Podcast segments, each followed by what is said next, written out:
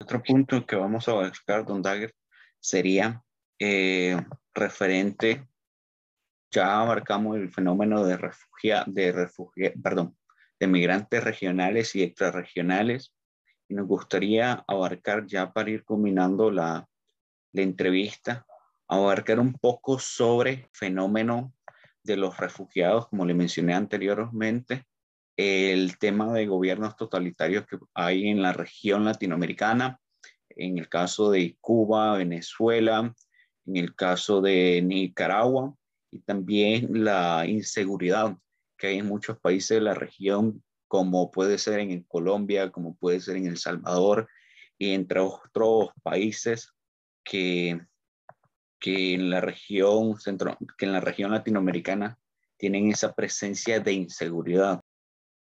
Y bueno, eh, mi pregunta eh, el día de hoy es, es, es la siguiente. En el Triángulo Norte, muchos ciudadanos de Guatemala, El Salvador y Honduras huyen de su país a Estados Unidos por una mejor calidad de vida, buscando un país estable, social, política y económicamente. más de 100.000 hondureños han tratado ilegalmente cruzar a Estados Unidos, eso solo en febrero del 2021 por otro lado, por eh, gobiernos como el de Nicaragua, siendo totalitario, la inmigración es causada por lo mismo, por buscar una mejor vida y no vivir en pobreza. Hay una ausencia de una estrategia de desarrollo. Nicaragua tiene 682.865 migrantes, lo, lo que supone un 10.46% de la población de Nicaragua. Entonces mi pregunta es la siguiente, ¿de qué manera se podría tener este fenómeno de las migraciones si tomamos en cuenta el tema de que sus causas son por los gobiernos totalitarios? Entonces, ¿cómo se podría solucionar? Ya que los ciudadanos piden solicitudes de refugio a otros países como Costa Rica y Estados Unidos.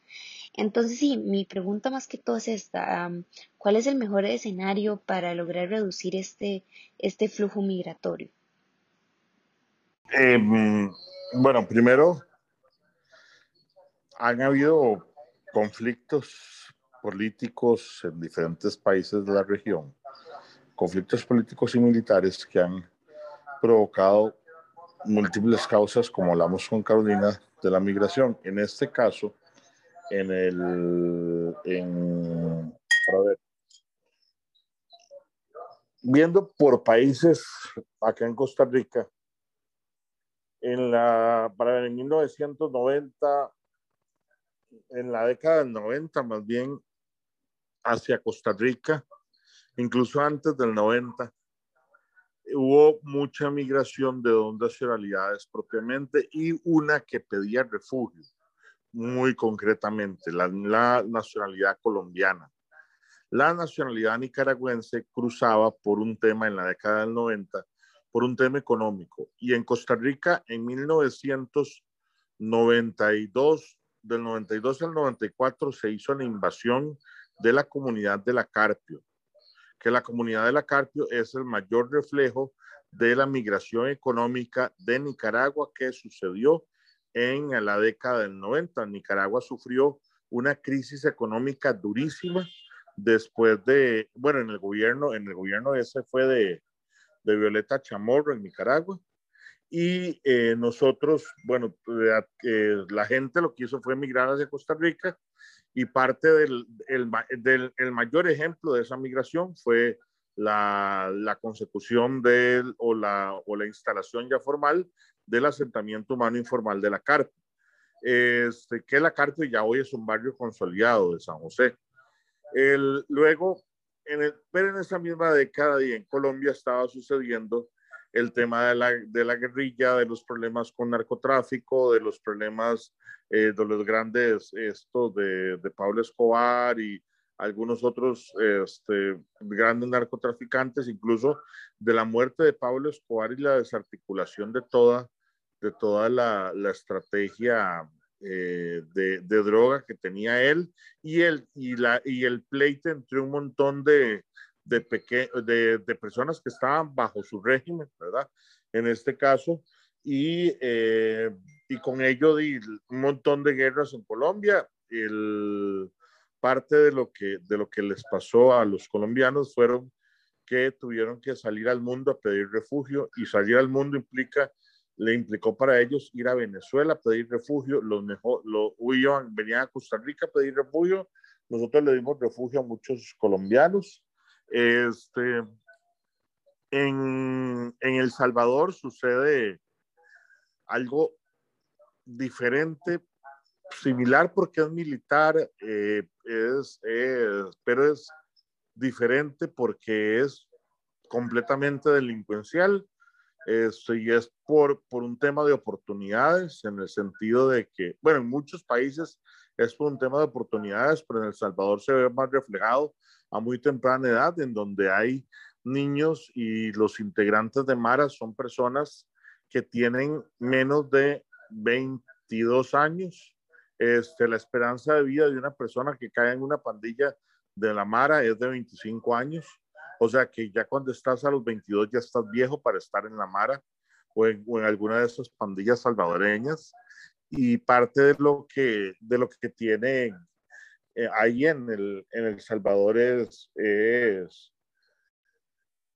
es que estas pandillas han sometido a muchas personas salvadoreñas y a muchas familias a desintegración y a muchos otros problemas vinculados con la delincuencia. Entonces nosotros tenemos también una migración salvadoreña que viene producto de esos de, de, ese conflicto que ese ese no es con el Estado directamente, pero es producto de, de la no intervención o de lo que no sucedía en el Estado salvadoreño, que era que el Estado salvadoreño no podía reaccionar con el problema de las pandillas en El Salvador. Luego hubo también este, algunos otros, otros conflictos este, en, antes de esos. Este, ha habido derrocamientos de presidentes en la región, incluso uno de los de la región más cercanos, o para, para el, uno que recuerdo ahorita recientemente, Manuel Zelaya en Honduras, este, en donde nosotros recibimos al presidente Manuel Zelaya, quien había sido derrocado, y ese fue un derrocamiento cercano, ¿verdad? No, no fue hace mucho tiempo, creo que el de Manuel Zelaya fue hace, hace 8 o 10 años. Entonces, eso, pero, pero eso fue solamente el derrocamiento del presidente Manuel Zelaya y, el recibimiento por parte de nosotros. Entonces, eh, eso para, para mencionar algunos de los países. Eh, Orlando, dígame usted si, si hace concreta, eh, la, consulta es concreta para un país o, o es así en general. Eh, no, es en general, es en general y la pregunta, ya que nos dio ese gran contexto, es la siguiente. Considerando que las solicitudes de refugio en el, año 2020 fueron 12.680, de las cuales 9.698, equivalente a un 76% de estas, fueron solicitantes, fueron solicitudes de personas procedentes de algún país centroamericano.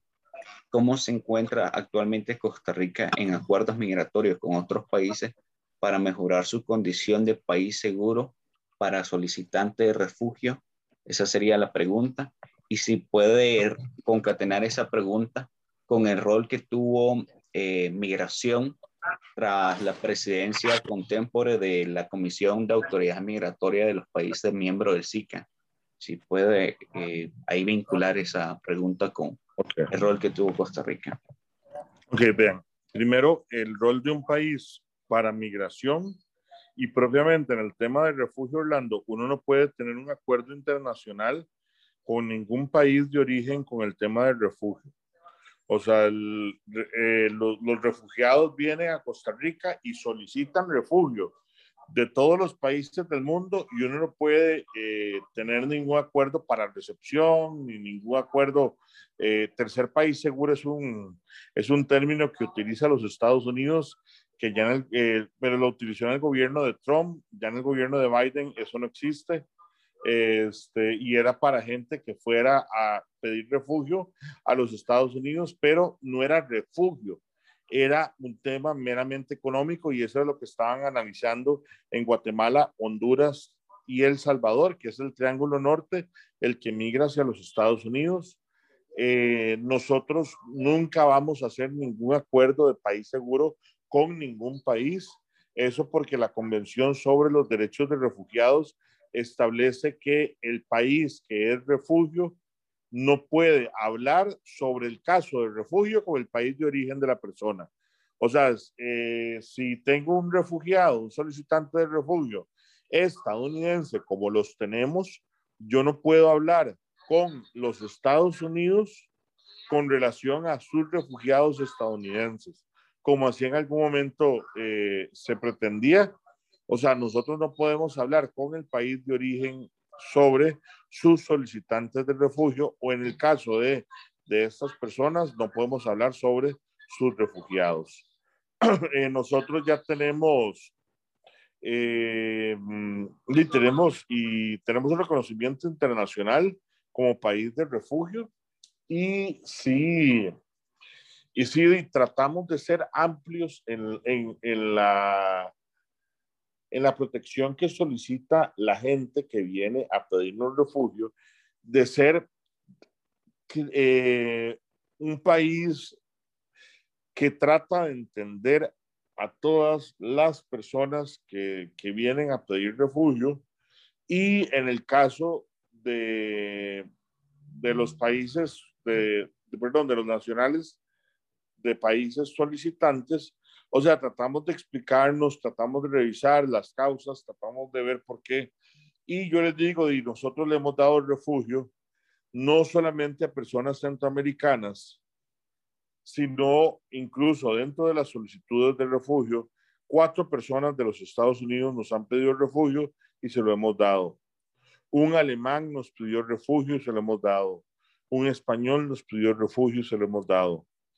Este, y así nacionalidades que ustedes dirán, mira, pero ¿cómo? Bueno, les hemos dado refugio. Un egipcio, recuerdo. Este, pero Egipto podría ser un país como más, más natural que el, que el resto del mundo le dé refugio.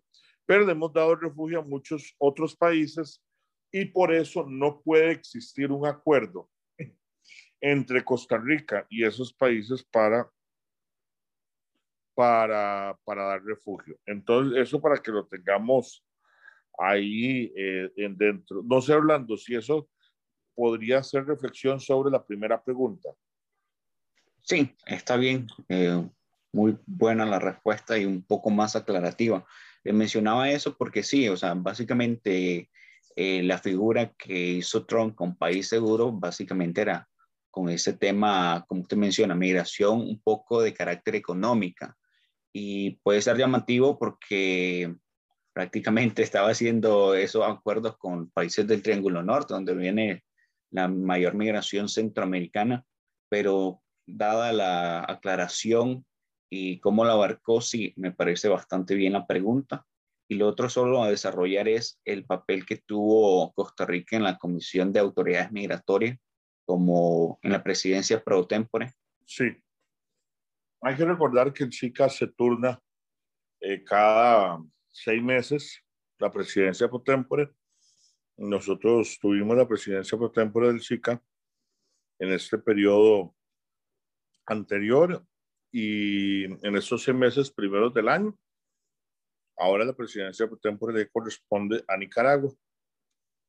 Eh, esta presidencia pro tempore nosotros los temas que desarrollamos o las actividades que desarrollamos en la presidencia por tempore fueron cuatro esenciales. Uno, la regulación de las caravanas de Centroamérica hacia los Estados Unidos por medio de un protocolo.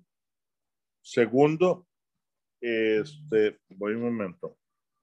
Bueno, el primero fue la, el protocolo de migración de Centroamérica hacia Estados Unidos que es protocolo de caravanas centroamericanas. El segundo, el protocolo de regulación de personas extrarregionales. Voy.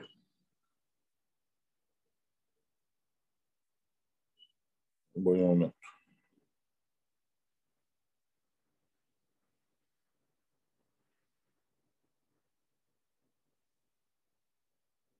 Hola.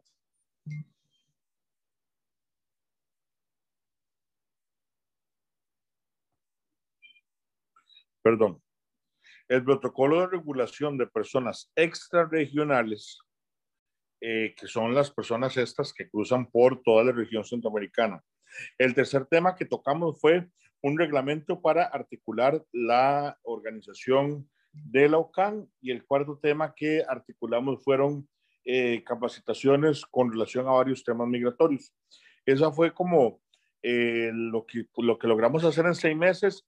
Aprobamos, no, no aprobamos, pero sí dejamos redactado el protocolo de caravanas centroamericanas, dejamos redactado el protocolo de personas extrarregionales, eh, dejamos redactado, pero ese ya lo tenía, ya venía redactado por Guatemala, el, el reglamento del OCAM y sobre el tema de capacitaciones y, y temas de capacitación, ya habían eh, varias programadas y nosotros tratamos de programar uno en gestión integrada de fronteras que quedó para este periodo. Entonces, eso sería Orlando. Ok. Eh, eso sería por el, el periodo de la entrevista.